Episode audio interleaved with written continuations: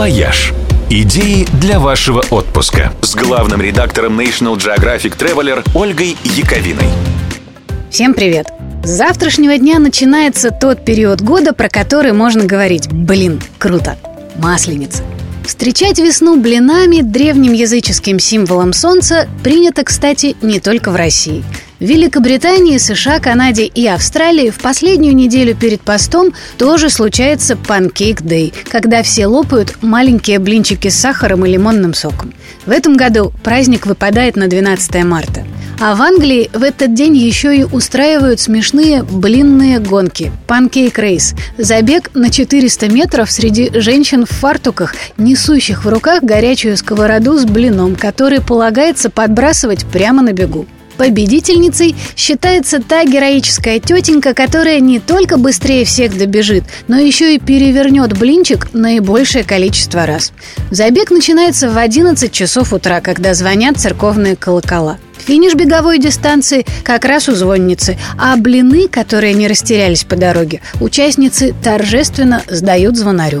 Главным призом является поцелуй, которым звонарь награждает счастливую финалистку. Эта традиция возникла в 1445 году. Жительница маленького английского городка в Бекингемшире так увлеклась блинопечением, что забыла про службу в церкви. А когда услышала перезвон колоколов, в ужасе побежала на службу вместе со сковородкой, подбрасывая на ней блин, чтобы не сгорел. Сегодня в праздничных блинных гонках принимают участие не только простые домохозяйки. В Вестминстере, например, в забеге участвуют даже члены парламента и лорды.